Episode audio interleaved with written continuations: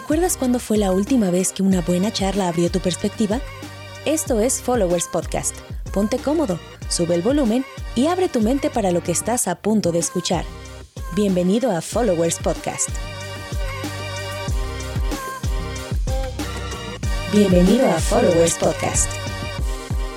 Bienvenidos al episodio número 2 de Followers. Gracias por escucharnos, gracias por permanecer un episodio más. Estamos aquí, Christopher William, Christopher Ríos, como quieran llamarle, como bueno, ¿cómo te decimos, Chris? William Chris. o Ríos. ¿Cómo te decimos, Chris? Chris o Christopher. Bueno, Chris está conmigo una vez más. Eh, por el momento en esta serie vamos a estar nada más tú y yo, ¿qué te parece? ¿O quieres Está bien. No, vamos no, a ver no. si invitamos a alguien más para los que vienen. Pero por el momento en esta serie que le pusimos por nombre Cáncer, Así es. estamos nosotros dos compartiendo con ustedes estos temas.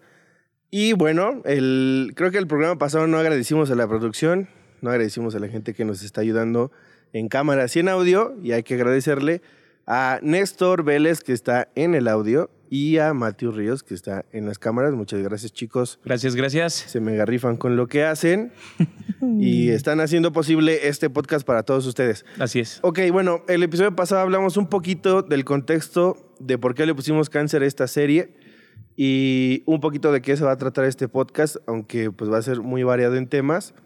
Eh, en concreto de esta serie vamos a estar hablando sobre algunas experiencias personales. Platicamos que iniciaste, Chris, una, una asociación que se llamó Happy World, que fue, que fue creada con el objetivo de que pudiéramos visitar a chicos en etapa terminal y que puedan realmente no solamente ser visitados por una asociación, sino por amigos. Así. Y Ujú. bueno, dentro de, de- de esa historia, de esta fundación que surgió, eh, queremos contar el día de hoy una historia que, bueno, nos impactó muchísimo y que, bueno, creemos muy importante poderla compartir con todos ustedes. Pero bueno, antes de empezar con esa historia, no sé, Cris, si tú tuviste... Ya platicamos como que nuestra primera experiencia con la palabra, que la escuchamos de alguna vez, pero ya un poquito más cercana, ¿te acuerdas de algún familiar con el que hayas tenido esta experiencia de, de- de esta enfermedad? Alguien cercano que a lo mejor lo pasó o a lo mejor, eh, pues lamentablemente perdió la batalla contra el cáncer. Sí, bueno, eh, pues tuve dos personas. Uno de ellos fue mi abuelo. Este, tuvo cáncer eh, de próstata y fue algo como que, pues, preocupante. De parte de tu papi. Sí, de parte de mi Ah, papá. Él, pues, gracias a Dios, ahorita, pues, este, entendemos que está con Dios, que, que ya partió, pero no, no, no, no falleció por esto. Eh, pero aún así lo tuvo, batalló tantito. También tuve una amiga que eh, muy pequeña tuvo cáncer, este, batalló unos dos, tres años. Sí. Este, y Dios la sanó, muy, muy curioso. Este, ya estaba en etapa Mm. casi terminal, pero Dios la sanó. Es algo Sí. increíble. Este, ¿y tú, Frank? Bueno, experiencias cercanas. eh, Ajá. La primerita fue con, con alguno de mis tíos, pero yo estaba muy chico. No te y acuerdas. La verdad es que no recuerdo. Sí, sí, sí. La segunda, muy, muy cercana, fue con un primo que vive en Ciudad de México. Se llama Arturo, por cierto le mando un saludote. Ah, ¿cómo al no? doctor Arturo Erdeli. Al buen Arturo. este, y él, estaría genial que lo invitáramos algún día para que también le cuente su testimonio. Sí, estaría. Pero bueno, con él fue mi primera experiencia y este, de hecho un cáncer súper raro, ¿no? Fue en la, en la lengua, el- le- les repito, creo que eh, que lo pudiéramos invitar estaría bien chido porque su testimonio está muy, ¿Cómo se muy, muy, enteró, no, no, no, no? está muy loco eso. Eh, fue con él y la segunda, pues obviamente con mi mamá, Sí. que ella sí, lament- bueno, mi primo todavía vive, gracias a Dios, lo, lo pudo superar. Y eh, el caso contrario de con mi mamá, que no lo pudo superar, que felizmente, no voy a decir lamentablemente, pues partió con el Señor. Y también creo que es parte de lo que vamos a estar hablando el día de hoy, de Sí. cómo percibimos nosotros desde, obviamente desde lo que pensamos, desde nuestra propia perspectiva, a la muerte y cómo lo vemos, incluso pasando por enfermedades. Y esto también eh, lo queremos comentar porque vamos a hablar de casos eh, con esta enfermedad y no queremos que sea como algo que, que suene ajeno o que lo platiquemos desde algo que no vivimos. Por eso les comentamos nuestros casos que, que vivimos. De gente muy cercana, de gente que, que amamos y que lastimosamente también pasaron por este proceso. Eh, entonces, bueno, eh, surgió la fundación y tuvimos acceso a los hospitales. No sé si fue primero lo de la pintada o lo de ir a ver a los chicos. ¿Qué fue primero? Híjole, no recuerdo. Creo que la doctora Anel nada más nos dijo, vengan a ver a estos chicos y, anímenle. Bueno, para los que no saben cómo es el ambiente en un hospital y más en el área de oncología, los hospitales que se dedican a eso, pues la verdad es un ambiente eh, no, no muy este, feliz. Es un ambiente triste donde la mayoría de las veces pues no hay ruido, no hay risas.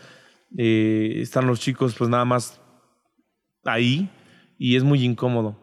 Pues sí, es como que difícil encontrar risas en, en, el ambiente del hospital, sobre todo por lo que pasan.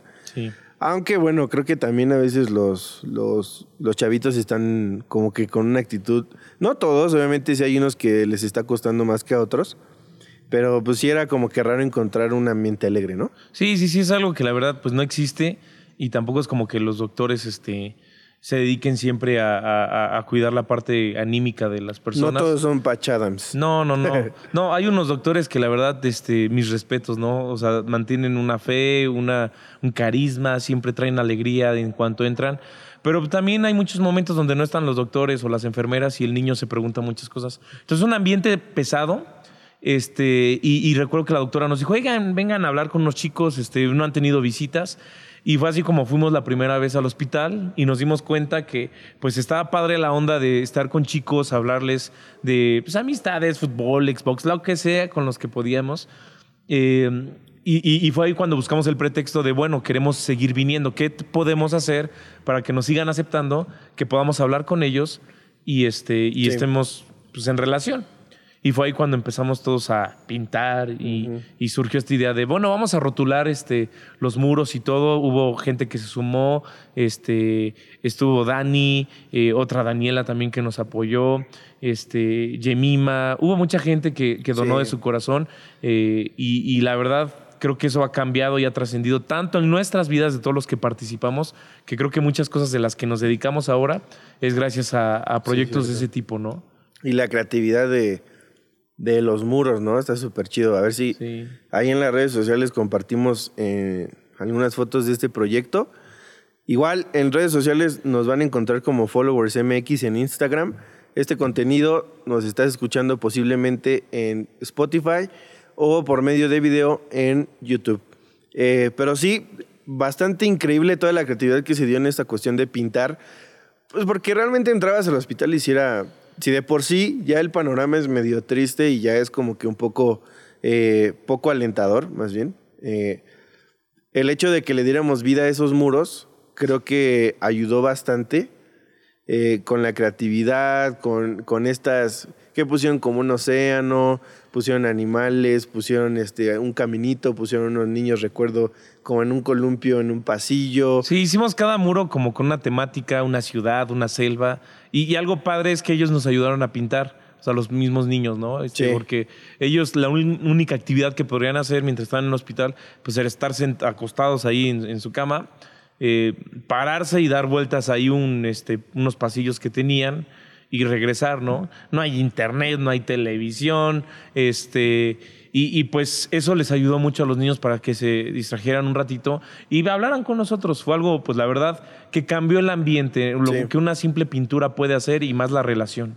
Y bueno, ya que se logró esta, esta entrada al hospital, tuvimos algunas experiencias con ellos y conocimos a algunos amigos, entre los que más recordamos, pues fueron eh, dos personas, que uno fue Abraham y otro fue Josué. Y bueno, hoy vamos a platicar un poquito sobre Josué. Eh, no sé qué, qué primer recuerdo tienes tú de Josué, Cris. ¿Cómo lo conociste? Ah, caray. bueno, pues vamos a hablar eh, de Josué. Si lloramos o pasa algo aquí, pues este llora con nosotros, agarra tus sí. o algo. Eh, me acuerdo, pues, la primera vez que, que, lo vimos, no quería hablar con nadie, creo que estaba muy calladito. Y regularmente así son mucho los niños. Tenía 13 años y pues nosotros llegamos con unas cartas y hacerle unos trucos y a platicar. Me acuerdo que Isaac también nos empezaba a acompañar, un amigo, y este... Y, y, empezamos a hablar, pero nos costó ganarnos al principio la confianza Eh, tratamos mucho con su mami, que inmediatamente abrió las puertas este, de, pues, bueno, De que pasaran con él. sí, sí, sí, o sea, fue algo eh, muy, muy accesible. Bueno, estaban en un pasillo donde había muchas camas. No, todos estaban aislados, siempre. Sí, o sea, ellos tienen normalmente este, donde están las camas de oncología infantil, eh, me- no sé si son nueve camas que habían que por sí. ahí o diez por ahí, y tenían otros cuartos que son aislados, que era donde pues, los niños que tal vez están un poquito más graves, una situación especial, tenían que atenderlos este, por un día o dos días y a veces se quedaban ahí a dormir. Este, pero pues, nosotros los conocimos en el, en el área verde, donde está, abierta, donde estaban todas las Sí. camas, y fue ahí donde conocimos por primera vez a Josué. Este, y un chico pues muy callado, pero de vez en cuando soltaba ahí una sonrisita al principio. Ya después nos los fuimos ganando, este, entre más íbamos, más hablábamos con él, pues había más confianza, eh, habían ciertas preguntas. Era un poquito reservado, pero ponía mucha atención. Sí. Es esa gente que le gusta escuchar. Sí. Este, yo Bueno. no soy de ese tipo de gente. Y nos dimos cuenta que sí escucha. No, y demasiado, este. Y pues bueno, fue así como lo conocimos y como empezamos a tener esa relación de amistad con él. Sí. Yo, yo recuerdo, bueno, creo que con Josué no cru- crucé muchas palabras, pero eh, sí recuerdo mucho que pues, era un, un chavillo así, se veía muy, se veía alto, estaba largucho, le gustaba el básquet, según recuerdo. Eh, Hablábamos de que tenía algunas amiguitas, algunas novias, siempre le bromeamos. Y decía que tenía como tres o cuatro ahí en la escuela en la que iba. Eh, porque también pasan eso, ellos dejan de ir a la escuela. Ellos, Claro. este, por su tratamiento, se les impide eh, el ir a la escuela. eh, no porque sea contagioso, sino por el tiempo. Claro. Y por el hecho de que también están un poco aislados y están internados de repente pues comienzan a perder amistades, comienzan a, a perder relaciones sociales, eh, o sea, su vida literal se empieza a aislar, no solo en el hospital, sino también su vida social. Y el hecho de que nos presentáramos no como, hola, venimos de parte de Happy, no, o sea, hola, soy Chris, hola, soy Frank, eh, mucho gusto, ¿cómo te llamas? Este, muchas cosas que ellos notaron diferente en la actitud que, pues tal vez intentamos, a lo mejor, no sé si fue la mejor, no sé si fue... eh, algo muy efectivo, pero creo que fue algo diferente. Sí. Si, no, si no es que otra cosa, yo le pondría como algo diferente que a lo mejor nunca habían experimentado. Porque, repito, hablamos del primer episodio que pues sí hay muchas asociaciones que se dedican también a apoyar este tipo de, de, de casos con los, con los chicos. Claro, y gracias Pero- a todas ellas. Sí, no, es muy chido. Y la neta es de que nos inspiraron para empezar, ¿no? Exacto. Eh, entonces, eh, después presentarte como amigo, pues tiene como que sus pros y sus contras, ¿no? El, Sí. el pro es de que pues, te llevas una amistad increíble y que ellos se sienten en confianza. Y pues la contra es de que pues todo lo que le pase te afecta muy cañón. Claro, te compromete. Sí, demasiado. Y, y en ese aspecto, yo solo recuerdo este día en especial donde que estaría bueno que lo contaras tú porque yo no lo escuché, yo no lo viví, yo te vi solo así de lejos. Eh, yo estaba con, con otro chavito, creo. A ver si te acuerdas, porque luego aquí yo digo cosas que Chris no se acuerda Sí, y... eh, y es que tenemos una memoria de un Sí, sí, teflón, sí. pero muy Eh, bueno. Espero que te acuerdes de esa vez. Creo que sí. Pues, obviamente es, el tema central de, de- de este, de este podcast, pero recuerdo que ese día en especial tú te llevaste algo que le querías dar a Ah, Josué. claro, sí. Entonces ese día yo no sé ni qué le estabas haciendo, solamente vi que estabas hablando con él y que le diste un regalito. Ah, ¿Nos puedes contar de, de esa experiencia? Sí, sí, sí. Bueno, eh, eh, recuerdo esa vez, yo había ido, ¿a dónde fui? A Acapulco, no recuerdo. Este, ahora sí que como el chavo del 8. Y, fui allá y, compré un... arenita. ya sé, arenita, un Patricio, un Bob Esponja. No, compré algunos recuerdos y dije, voy a, voy a regalarlos. Y pensé mucho en Josué y dije, "Ten- quiero regalarle algo Sí. a Josué. Y ya regreso y, y fue cuando fuimos a verlo. Pero ahora Josué ya no estaba en, en- en donde están las camas, sino ya estaba en el aislado. Eh, nada más cabe pues, una cama y hay un sillón, sillón, sofá, cama para un familiar. Y estaba, me parece, este. Creo que estaba su papá ahí. Híjole. Este. Pues me dijeron, este, ¿sabes qué? Está un poquito grave. eh, entonces vas a tener que entrar. Entonces, el aislado, pues era un cuartito y tenía ventanas hacia afuera. Me acuerdo que también por esas ventanas hacíamos luego bromas para que los niños se rían. Sí, sí, sí. Este, uno se ponía así como de este. De burrito. Ajá, y el otro arriba haciendo como que nadaba. Sí. Entonces, se daba ese efecto. Pero se nos quedaban viendo raros así como que, ¿qué Entonces, onda? que- O sea, ya sé, nos veíamos un poquito tontos, pero ya después este, ellos sacaban una sonrisa y, y era padrísimo. Pero ya cuando nos dejaron entrar, re- recuerdo que pues yo llevé este regalito y, este, y fui con, con Josué. Y, y recuerdo esa vez que él estaba muy cansado, ya estaba prácticamente moribundo. Híjole, y, y a mí, pues eso me dolió porque precisamente ya había una relación, ya hay una amistad. Sí. Y cuando ves que tu amigo pues, no, no te puede ni siquiera responder o decir algo, híjole, eso me. Pues, pues no, es, no es muy agradable de ver, ¿no? Su, como dice la Biblia, ríe con los que ríen, llora Sí. con los que lloran. Y, y en ese momento, pues sientes. Eh, y entonces yo saqué unas conchitas. Le dije, oye, Josué, sé que pues no puedes hablar. Este, pero eh, quiero decirte que te traje un recuerdito, ¿no? Sí. Era una conchita, bueno, era la parte de abajo y la de arriba, una conchita. No de comida, una conchita. No, no, no, una de- conchita de con leche, no, no, no, una arena. conchita, exacto, una de esas conchitas. Este, y, y- y le dije, tú eres como esta conchita. Eh, y siempre estuve pensando en eso, y, y no sé por qué ahí surgió, eh, pues, como, no, no sé ni de dónde vino esa idea, pero sí pensé en darle eso, y, Sí. y tenía un significado, y le dije, mira, tú eres como esta conchita, que esta concha, normalmente, o lo que yo entiendo, es de que de vez en cuando ellas abren pues, las dos partes y, y- y vuelven a cerrar como para que se oxigene o entre nueva agua o algo por el estilo. Pero llega el momento donde esas conchitas cuando abren y si cierran, pero adentro se quedó no solo el agua del mar, sino entra este, un granito de arena, eh, eh, empieza a ocasionar mucho dolor en la conchita, a tal punto que la concha en su dolor empieza a segregar como una, como una baba que es creo nácar, si no mal Sí. recuerdo, y empieza a recubrir este- esta pequeña arenita, ¿no? Y lo empieza a recubrir capa por capa. Con el tiempo, pues este, eh, van siendo más capas, se va endureciendo más, y, y- y es lo que conocemos como una perla. Sí. Sí, y, y le dije, tú eres como esto. El dolor que tú estás pasando por este momento es algo que tal vez te está costando mucho y tal vez no sabes ni cómo sobrellevarlo, pero cuando tú te tomas de la mano de Dios y pasas por un sufrimiento, empiezas a tener esa satisfacción, esa, esa, perdón, esa sanidad. Dejas que Dios te empiece a sanar. Y, y llega el momento donde ese dolor se convierte en una perla, en algo hermoso. Eso es lo que Dios hace. Incluso le decía a Pablo, ¿no? Eh, eh, la debilidad que hay en ti, yo la convierto en fortaleza. Y, y entonces recuerdo que le di estas conchitas y le dijo, quiero que recuerdes que tú eres como esta conchita y hay una perla dentro de ti. Ujú. Nunca la dejes ir. Él nunca me pudo decir nada. En ese momento, pues, este, se había terminado, creo, la hora de visita. Sí. y, ¿Escuchó su pues, papá?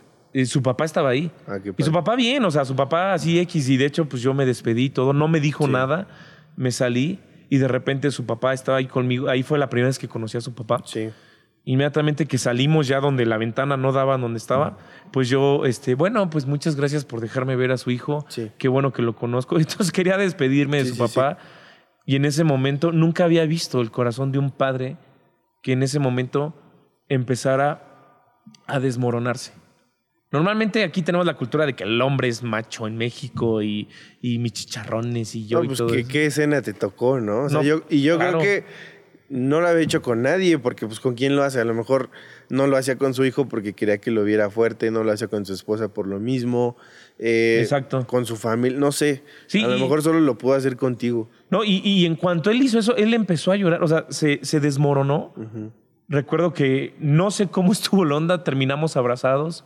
Él empezó a llorar, yo también empecé a llorar y empecé a orar por él. Y empecé a decirle, usted siga adelante y no importa lo que venga, Dios está con usted. Y es algo... Y es difícil de aceptar ese mensaje porque yo no quisiera, no quisiera experimentarlo jamás en mi vida. Claro. pero creo que no alcanzamos a entender como lo que genera el, el ver a tu hijo a punto de morir. O sea, como padre, ¿te imaginas? Claro, no. o sea, ya ahorita que, por cierto, un saludo a mi hijo que acaba de nacer este fin de semana. eh, no sé, lo veo tantito que llora o lo veo tantito que, eh, no sé, que como que empieza a toser y me siento horrible. Ahora imagínate ver que un hijo se, se te está muriendo. O sea, Sí. imagínate ese sentimiento que a lo mejor pues desbordó contigo, ¿no? No, es- es que qué padre no quisiera dar la vida por su hijo.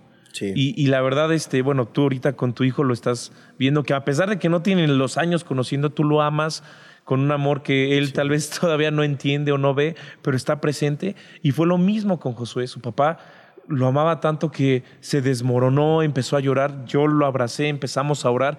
Y, creo que también eso es bueno, llorar con alguien y sanar.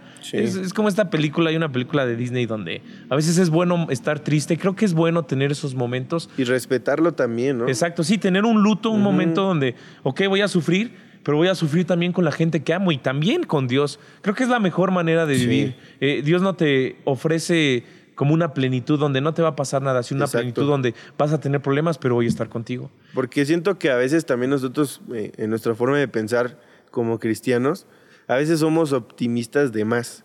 ¿Y a qué me refiero? No, no respetamos mucho el sufrimiento ajeno. Y, y, también, o sea, no, no siempre le tenemos que decir, no, no llores, no, todo va a estar bien, no, no te preocupes en realidad también el sufrimiento es, dice la, dice la palabra que el mismo Jesús decía, todos los que padecen conmigo son privilegiados, ¿no? Sí. Entonces, no siempre va a ser alegría, también el sufrimiento es parte de la vida y hay que también eh, saberlo sentir y hay que también saberlo sacar. Porque si abusamos como que de este positivismo de decir, no, ánimo, Dios es bueno, Dios te ama. O sea, en esos, va a haber momentos en, en, ese proceso donde no lo vas a sentir y ese mensaje no te va a llenar. Y a lo mejor el simple hecho de, escucharlo o de decirle, no entiendo lo que pasa, llora, sufre, eso le va a dar más, eh, muchísimo más paz que a lo mejor un mensaje positivo en ese momento. Claro. es a lo que me refiero, ¿no? También respetar que hay procesos así en la vida donde tienes que sufrir, donde tienes que llorar, y, y es ahí donde ahora sí, después de que pasaste ese proceso de sufrir, pues entra otro proceso de, consuelo, ¿no? Sí, sí, sí, donde es, es, es, creo importante respetar esto tanto con nosotros como con los demás. Y, y, si vamos a ser parte de un momento de luto o de dolor de alguien más, pues qué mejor que entenderlo. Y saber por lo que está pasando y no decirle, ay, ¿qué te pasa si nada más fue esto? Ay, ¿qué te pasa si, de si nada más va a estar con Dios o cosas por el estilo? No. O sea, no trabajamos así, tenemos esos sentimientos y hay que saber enfocarlos. Y pues bueno, eso fue lo que pasó con su papá. Este, y, recuerdo que pasaron unos dos días y fue cuando pues, nos dieron la noticia que, pues, que Josué había fallecido. Eh, es difícil para nosotros porque esperábamos un milagro, orábamos por un milagro, pero también entendíamos que Dios tiene un propósito más grande. Incluso una de las últimas pláticas que tuvimos con Josué fue que él tuvo un encuentro con Dios donde le decía, ya vas a venir a casa. Y, veía como, una imagen de Jesús, no, no, no sé, no como la imagen que pintan, sino una imagen donde él sabía que era Jesús y le decía, vas, vas a venir a casa. Y estaban tranquilos, él estaba tranquilísimo unos días antes, entendía muy bien, yo, a mí no me cabe aún hasta la fecha, pero creo que eso Dios lo confirma sobre algunas personas. O sea, ya ni cabe la oración, ¿no? O sea, ya es como pues si ya se lo confirmaron a él. O sea, obviamente, pues eh, dentro de ti dices, bueno, ojalá sea otra cosa, ojalá no haya sido eso, no sé, ojalá Dios obre de una manera milagrosa, pero también a veces se nos olvida que la muerte también es un milagro. Y esa es parte de la perspectiva que nosotros tenemos. Exacto. Porque la muerte para nosotros como, como creyentes, como cristianos, eh, que es en lo que creemos, eh, es un milagro que nos da el pasaje a la vida eterna, ¿no? Entonces, a veces nos olvida que también el milagro opera a través de la muerte. Eso yo lo entendí igual con mi mamá y, y, platicaba mucho con la gente que cuando les compartía de, este mensaje me decían, bueno, pero pues, tú cómo vas a saber si no has perdido nada y les comentaba un poquito mi testimonio y eso como que me daba un poquito de, me daba un plus porque a lo mejor los entendía un poquito mejor eh, que que solamente llegar con el mensaje de, eh, de positivismo de Cristo te ama, ánimo, no pasa nada. Pues no, sí, no pasa. Triste. Sí, no, o sea, sí pasa.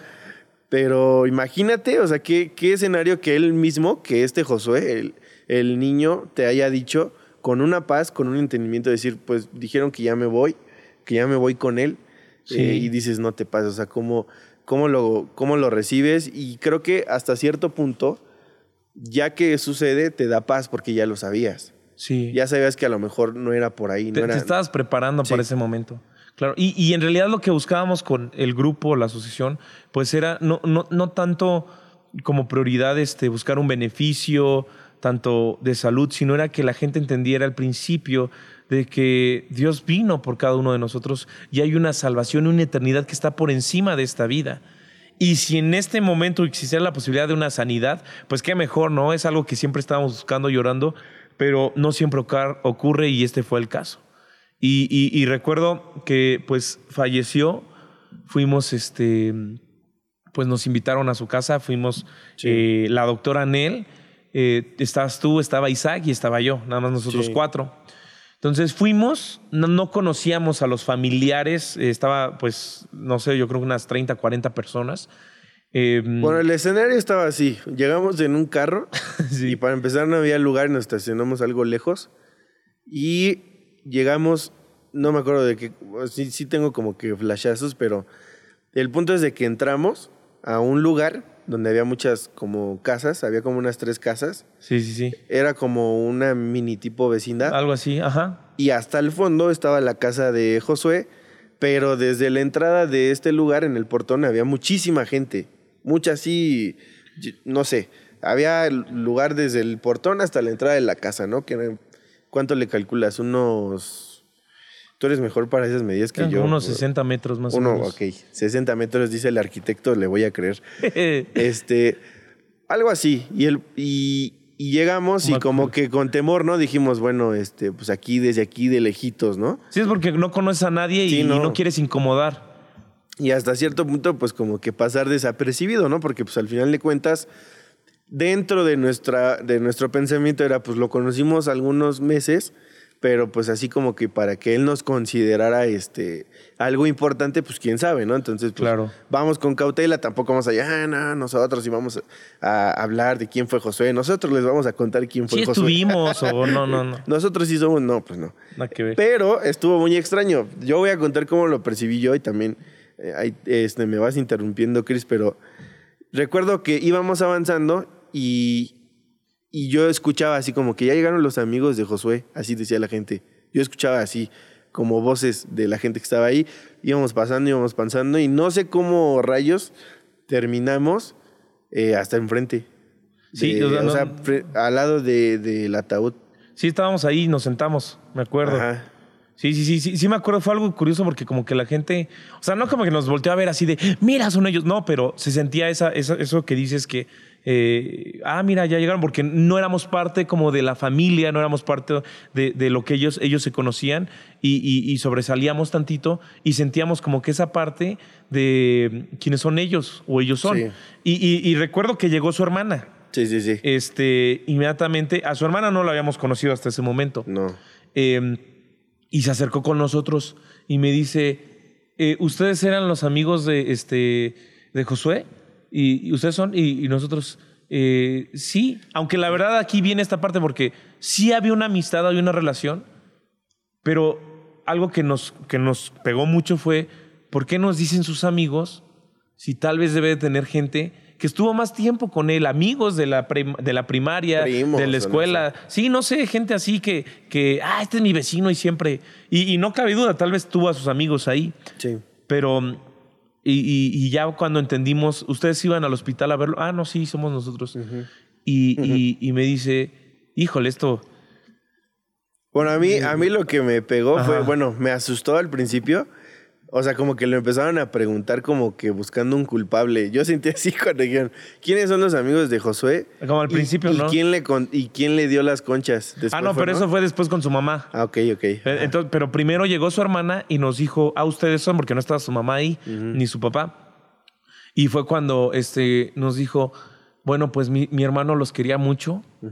Este, y pues quiero decirles que durante los tres años que él tuvo cáncer, no recuerdo en qué grado iba él, ya tenía que estar en secundaria, pero creo que desde quinto, sexto, primero y segundo, algo así, tres. Finales de su primaria. Sí, sí, sí. Este, dice que, que fue un poco difícil porque, tú sabes, en la primaria no es como que los niños tengan el contacto y el celular para hablarse entre ellos y seguirse viendo durante años. Entonces, él por, por el cáncer que tuvo dejó de tener amistades. Sí, exacto. Y, y, y, poco a poco, pues ya no veía a los niños, porque los demás entraban a la secundaria, se movían de, este, de casas o de estado, lo que sea. Y pues llegó el momento donde los últimos dos o tres años ya no tenía amistades de escuela cercana. Y eso a mí, yo nunca lo había pensado y dije, es verdad, o sea, Sí, ¿cómo es esto? Solo tienes a la familia. así es. Y fue cuando me dijo su hermana, ¿o ustedes los consideraban sus amigos? Sí. Y, y en eso dice, y yo sé que eh, tenía un sueño mi hermano de tener una fiesta con ustedes en su cumpleaños, Sí. donde iban a estar. Eso, híjole, como que son de esas cosas de, ay, me hubiera gustado vivir con él. Pero su hermana nos dijo, pero yo sé que algún día la van a tener. Sí. Y, y fue algo como que movió tanto nuestro corazón, porque sabemos que algún día lo vamos a ver y vamos a festejar con él lo que no festejamos aquí en la no, tierra. bueno, escuchar esas palabras de principios es como una espada al corazón, así. Un saludo a Isaac, que fue el primero que lloró. Este, pero. siempre, siempre, siempre. es la Magdalena de nuestros Eh, amigos. No, es que imagínate, o sea, escuchar esas. Sí, sí, eh, sí. El hecho, por eso eh, creo que a veces no le damos valor a lo que hacemos y cómo podemos impactar la vida de alguien. Exacto. Sí, Y es eso. El simple hecho de visitar a una persona le cambió la perspectiva en sus últimos días. Y, y no manches, o sea, escuchar eso de que nos consideraba sus amigos y de que nos iba a esperar para hacer la fiesta, sí, imagínate. E- e- Es que sí, es eso, o sea, a veces decimos, no, le voy a dar dinero a esta persona, no, le voy a hablar, no, le voy a mandar un mensaje. Y pensamos que son actitudes tan, este, mm, Cotidianas. o tontas, o absurdas, o lo que sea, pero no sabes el impacto que tiene sobre las demás personas. Yo ahí me di cuenta que cualquier cosa que hagamos tiene un impacto sobre alguien. Sí. Y en verdad dije, wow, porque sí era nuestro amigo, pero no pensamos que él en tan, porque era un poquito hermético en esta parte, no pensamos que nos estimara tanto. Y, y esa gente, pues, es gente que hay que apreciar, gente que a veces no habla tanto, pero Sí. que tomen tan en cuenta las decisiones o, o- o los actos que tú tienes con él. Por eso nunca tires, nunca pienses que el bendecir, el ayudar a alguien eh, va a terminar en mal o desperdiciaste tu tiempo. No, porque siempre que echas pan al mar, él lo va a regresar y va a traer bendición para ti y para muchos más, incluso gente que ni conoces. Y no saben lo que estamos generando por dentro. Porque a veces esperamos muchas respuestas externas. eh, cuando hacemos ac- acciones, entre comillas, buenas, esperamos que nos que respondan de cierta forma y nos decepcionamos porque decimos, no, no lo valoró, no le importó o no fue para tanto. Pero con estas cosas nos damos cuenta que pues la gente funciona diferente, la Sí. gente piensa diferente y aunque a lo mejor su, su, su, su expresión externa no sea tan eh, visible, tan de, ay, muchas gracias, voy a llorar, gracias por la conchita, Cris, no sabes, sí. me cambió la vida, pero te das cuenta que en su corazón genera algo muy, muy, muy, muy impactante y que nuestra amistad le significó algo eh, en su vida, ¿no? Exacto. Y aún con gente que tal vez rechaza aún lo bueno que tú puedas hacer con alguien exacto. o darle, eso no significa que no va a tomar fruto. Cualquier semilla que tú siembres, sin importar la tierra, sin importar el lugar, tarde o temprano va a crecer. Sí. Y, y- y eso es algo que pues vemos con todos, pero en este caso nos sorprendió tanto el que nos considera tan cercanos. Por eso eh, tiene un gran lugar en nuestros corazones. Después recuerdo que eh, pues... La famosa conchita, ¿quién fue? Sí, llegó su mamá. A ver, tú cuéntanos de No qué te acuerdas. Pues no, bueno, de empezar, pues ya, ya iniciamos mal. nah, Iniciamos muy chido con esta, con este recibimiento que nos dio su hermana. Y dijimos, bueno, pues gracias Dios porque nos permitiste pues, ser parte de esto, nada más por decir que sí. Y, y luego vino como que este sub y baja de emociones porque empezaron a decir, ¿quién le dio las conchitas a Josué? ¿Quién Sí, fue? sí, sí. Y yo luego, luego volteé y señalé a Chris y dije, yo no fui, fue este de ahí. Sí, sí, o sea, ahí fue un momento donde en la entrada había mucha gente, había una multitud, y en el salón estábamos, bueno, en el cuarto estábamos repartidos en la casa, pero en la entrada había gente que no dejaba como que pasar, estaban ahí moviéndose, entrando, saliendo. Y fue cuando empezamos a escuchar que dijeron, ya llegaron los papás, porque llegó el coche en lo que estaban haciendo y unos, unos trámites, no estaban ahí. Sí, creo que sí. Y llegó la mamá, ya, ya conocí- bueno, ya la conocíamos, pero precisamente como dices, entró gritando, ¿quién le dio la concha? Pero, pero fue un momento donde, donde yo dije, chin, o sea, ¿Qué hice? ellos no creen tal vez en lo que nosotros creemos o no piensan como nosotros. Sí, me sentí culpable porque lo dije... van a tomar como de la mala suerte o algo así. Van a decir, no, manches. no, no, la verdad sí me espanté. Y más porque entró eran gritos como de desesperación. Sí, la neta Híjole. sí. Yo por eso también me saqué donde dije, yo no fui, fue él. Sí, no, y estábamos ahí al lado de, de- del hermano de Josué y, llega su mamá y grita esto y pues ya esto señalándome ahí, acusándome como este fue el Judas, este fue, el Isaac y yo así. sí, este fue. Y yo la verdad pues no tuve más opción más que decirle pues yo fui. pues sí, fuiste y, tú. Sí, no, pues, sí. Y ella pues eh, llorando y, y entrando desesperada. Sí. En ese momento no sé qué pasó y simplemente se, se aventó contra mí y, y me abrazó y empezó Sí. a llorar. Yo ahí dije, bueno, qué bueno que, que no fue nada malo. Y dije, fuimos los tres, señora. fuimos los tres, Ahora la verdad. Fue mi idea. Nada, no es cierto. Pero, pero en ese momento me acuerdo que empecé a llorar con ella. Sí. No sé, pasa esa conexión, ¿no? A veces uno piensa que somos robots y estamos muy deslindados unos de otros, pero cuando ves el dolor en una persona, sientes esa compasión y no puedes hacer más que llorar con él. Y le empecé a abrazar, empezamos a orar. Híjole, fue un momento donde la verdad sientes como que tienes a otra madre ahí Sí. y también tienes como otro hijo, no sé. Fue algo que Dios puso en ese momento. Pasaron unos minutos ya después de que dejáramos ahí de estar llorados y tan prensados y, y entonces me empezó a explicar y, y me dice, tú no sabes lo que significaron esas conchitas que tú le diste. Y me dice, Sí. no sé qué fue lo que le dijiste, no sé fue qué, qué fue lo que hiciste, pero él durante los últimos días, durante el último imi- instante donde él tenía vida, sostuvo las conchas. Y, y tratábamos de quitárselas y él no las quiso soltar. Y todo el tiempo las tuvo en su mano. Nunca las soltó. Y con ella se fue en la mano. Sí, no Híjole. manches. y estaba ahí el ataúd con, bueno, Sí, el nos llevó a ver y, Y, y ahí estaban las conchitas y O sea, estaba él, bueno, imaginándonos la escena, eh, nos, nos acercó al ataúd, nos hizo, nos hizo pues voltar a verlo, esta- era ataúd abierto, y este, y estaba él acostado con su mano estirada y con las conchitas en la mano, ¿no? sí.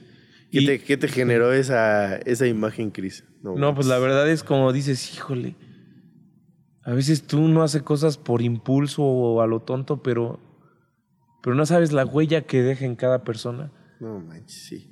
Y en ese momento su mamá quería saber qué fue lo que le dije y, y recuerdo que, pues, este, Le explicaste, ¿no? Sí, la historia. Sí, y, y toda la atención estaba hacia nosotros, recuerdo, y, y fue cuando le expliqué y le dije, y, y bueno, ya habíamos hablado, to- todos estaban sentados y, hablé con todos y les expliqué eso. Dije, Josué era como esa conchita que le di.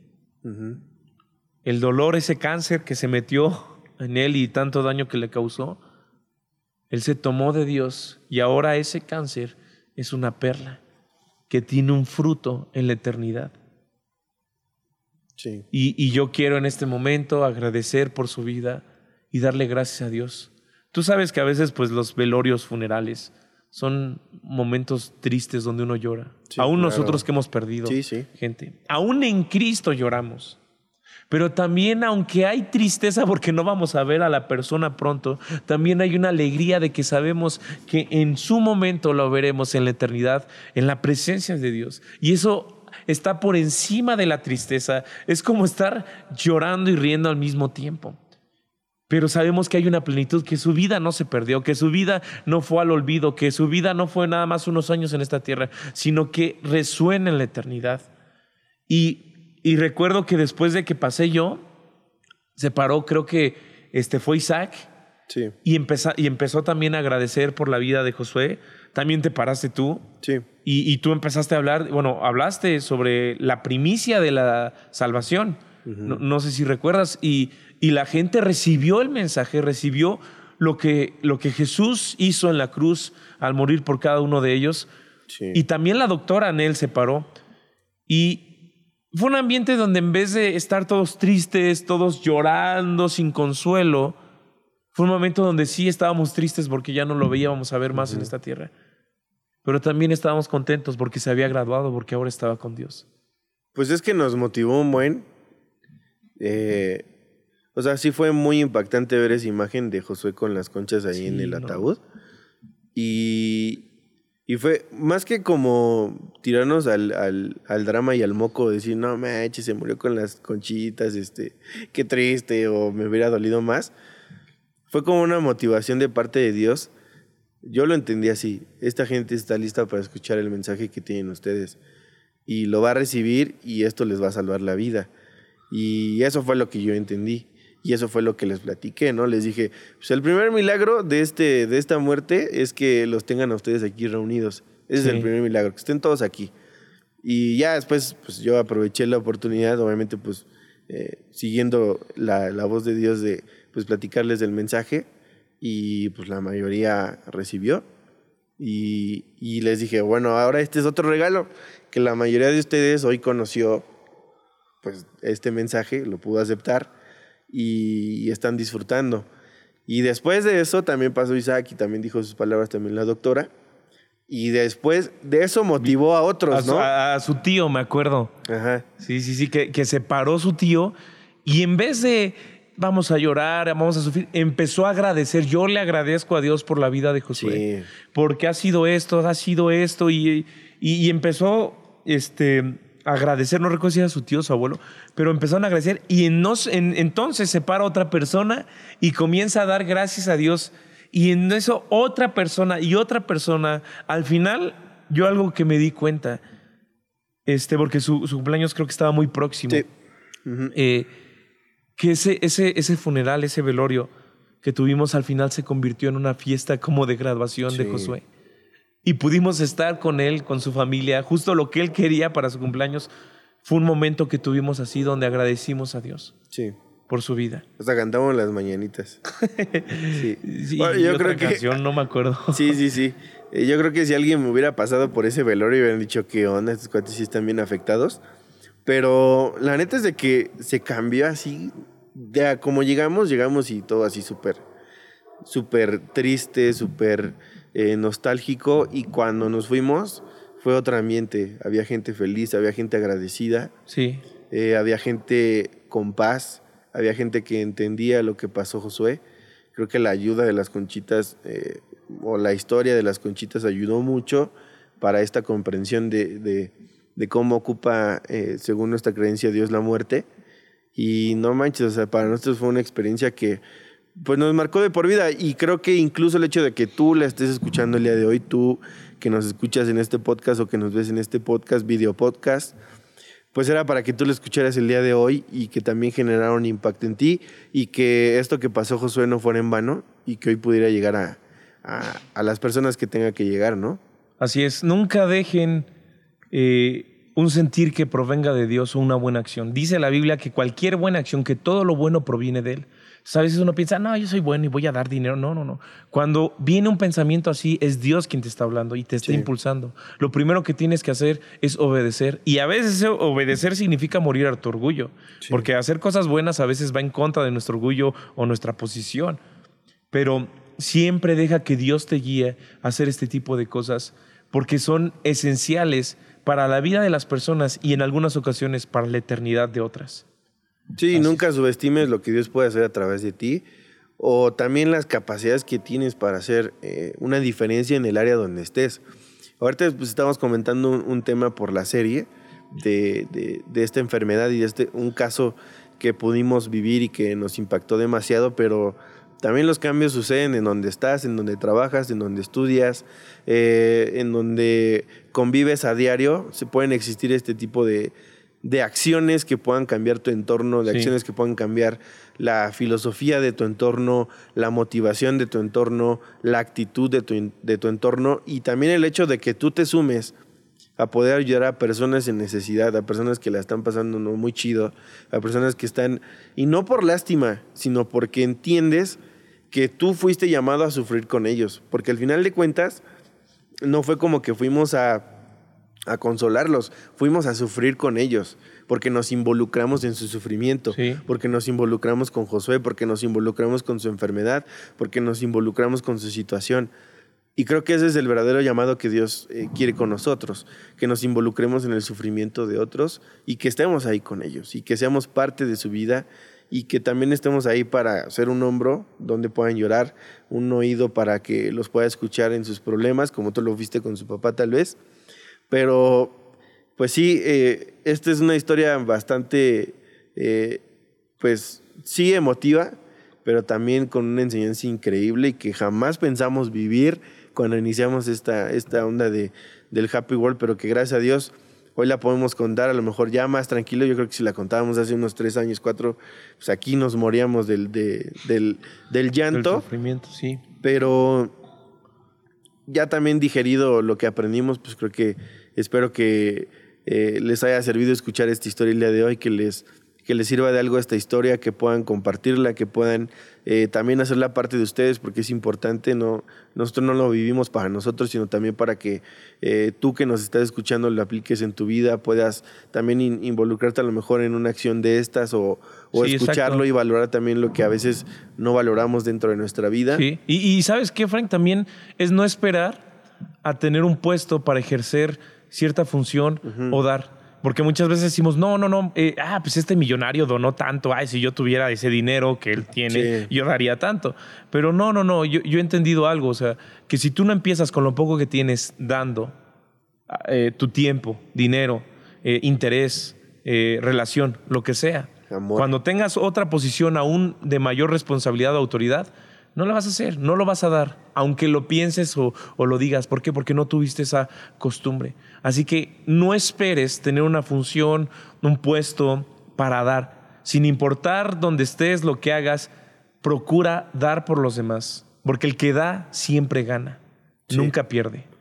No, y, historias como esta le, le, van a seguir en, esta serie. Así es. Eh, esta es como que, no, no por decir de nuestras favoritas, pero sí fue como que de las que nos marcó de una manera muy especial, muy específica, porque fue como que esta primera experiencia con, con, con la muerte de esta enfermedad con un amigo y que nos ayudó también para así, obviamente pues sí nos afectó, obviamente escuchar la noticia, sí. no fue como que, ay, qué padre, ¿no? No, pues al principio sí tenemos como la actitud de ir en, pues en, la onda de, sufrir, de llorar y pues eh, estar con la familia, pero pues Dios cambió todo en ese momento, vivimos algo muy chido, pudimos ver a Josué que se fue tranquilo, que eso fue lo más chido, ver lo que se fue con una esperanza, ver lo que no se fue solo, ver lo que se fue con la enseñanza, que se fue pues de la mejor manera posible.